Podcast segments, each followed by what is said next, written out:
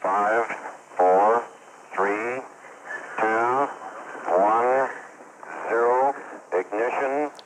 bueno, aquí estamos de nuevo para revisar lo que ha sido el día noticioso y sin lugar a duda el día ha sido de Microsoft. Este yo definiría como el día en que Microsoft nos sorprendió a todos o yo le pondría un nombre el día que Microsoft hizo wow. ¿Por qué? Porque hoy día en el lanzamiento que se hizo en la ciudad de Redmond, primera cosa novedosa, normalmente los lanzamientos de productos de Microsoft son muy preanunciados, se sabe con muchísima antelación de que se va a tratar el evento y durante el... Eh, y durante el evento eh, son realizados normalmente en San Francisco o Nueva York para ajustarse un poco al mercado y a los periodistas. Hoy día sí son Redmond, en la casa matriz, en Seattle. Primera cosa, no habitual. Segundo, no partió hablando el CEO de Microsoft. Normalmente lo hacía o Bill Gates o Steve Ballmer y hoy día el actual CEO Satya Nadella lo hizo al final de la presentación. Y la presentación fue principalmente técnica, mucha demo, presentando lo que ya se está realizando, no lo que viene. Y realmente fue impresionante en todo sentido la palabra. Primero mostraron Windows 10, lo que va a ser, lo que más le va a gustar a la gente es que vuelve el botón de Start eh, y el hecho de que va a ser gratis. Para todos quienes compraron Windows 7, Windows 8, van a poder upgradear durante un año a Windows 10 en forma gratuita. O sea, tanto bombo y tanta novedad para lanzar un producto en el cual no van a cobrar, bastante ah, no habitual. Quien resume bastante bien el ambiente que se vivió hoy día en las noticias es quizás el sitio Engadget, que se pregunta en un artículo cuándo Apple se convirtió en el aburrido, en el predecible. Estábamos acostumbrados a los súper secretos lanzamientos de la compañía Apple, en la cual no se sabía qué es lo que iba a pasar y todo era revolucionario, todo era exquisito, como dicen ellos, que este es el monitor más exquisito que hemos realizado. Bueno, hoy día, eh, hoy día dejaron a Apple con la boca abierta, lanzaron, como les decía, eh, una serie de novedades en torno a Windows 10, eh, mostraron mucho cómo han trabajado con los insiders, que ellos le llaman, que toda la gente que ha estado probando el producto en el último tiempo, anunciaron novedades con respecto a los teléfonos, a la integración, anunciaron que viene Cortana, que es el equivalente a Siri, pero la verdad es que es muchísimo mejor que Siri. Eh, ambos dos sistemas funcionan sobre la nube, es decir, tú haces cualquier pregunta y ellos lo envían a un servidor, tanto en el caso de Microsoft Cortana o en el caso de Apple a Siri, y hacen la pregunta. Me tomo aquí el tiempo para, para, comentar esto porque la gente no se da cuenta que esto consume un ancho de banda no menor. Así que ojo con esto.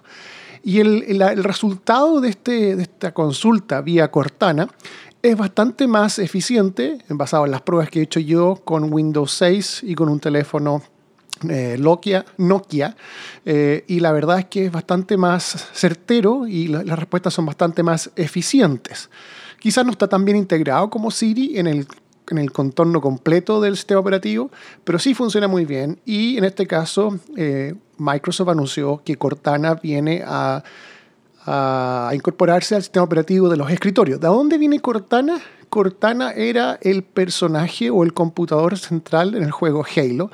Eh, por eso los que son gamers, así los que son jugadores, que les gusta jugar mucho, les molesta un poco la utilización de este nombre, pero de ahí viene el nombre de Cortana.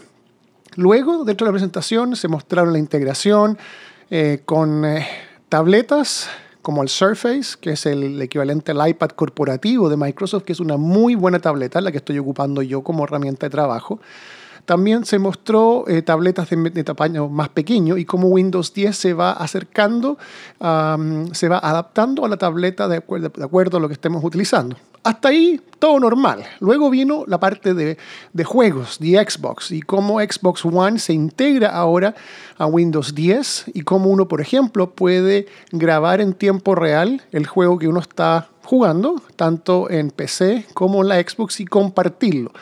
Hasta el día de hoy esto se hacía a través de algunos convertidores bastante complejos. Uno de ellos se llama El Gato, tal cual se llama El Gato, y vale alrededor de los 300 dólares en Amazon y había que conectarlo entre el eh, en la, consola, la Xbox, y el PC. Y es bastante complejo porque la salida de HDMI de las consolas viene encriptada, o sea, no se puede grabar con cualquier aplicación, hay que usar unas aplicaciones bastante complejas.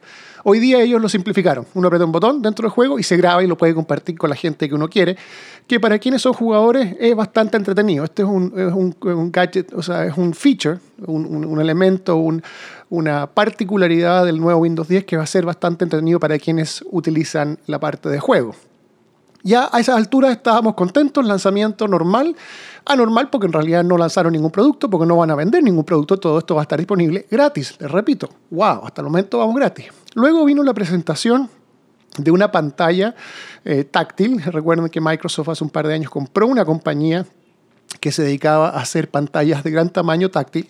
Hay una restricción técnica en las pantallas tipo eh, touch llámese Surface o iPad, se pueden hacer crecer hasta un cierto punto, y las más grandes que existían en el mercado eran de 60 pulgadas, y esta eh, la, la, una compañía que la compró Microsoft y que permite que las personas las toquen y hagan interacción, y eso es lo que uno puede ver en los programas del tiempo, especialmente en las cadenas de Estados Unidos y en los temas políticos. Bueno, hoy día Microsoft lanzó una pantalla de 84 pulgadas, gigantesca, eh, que además es de 4K, o sea, de altísima resolución, toda integrada con Windows, con OneNote. Hicieron una demostración bastante impresionante de cómo se integra y cómo se manejan eh, las reuniones. De hecho, dijeron una estadística que, yo la viví muchas veces, eh, que normalmente las reuniones, cuando uno comienza una reunión, los primeros 12 minutos son perdidos simplemente en setear la reunión, en conectar a la gente, que se conecten por la videoconferencia, y esto hoy día lo simplifica mucho.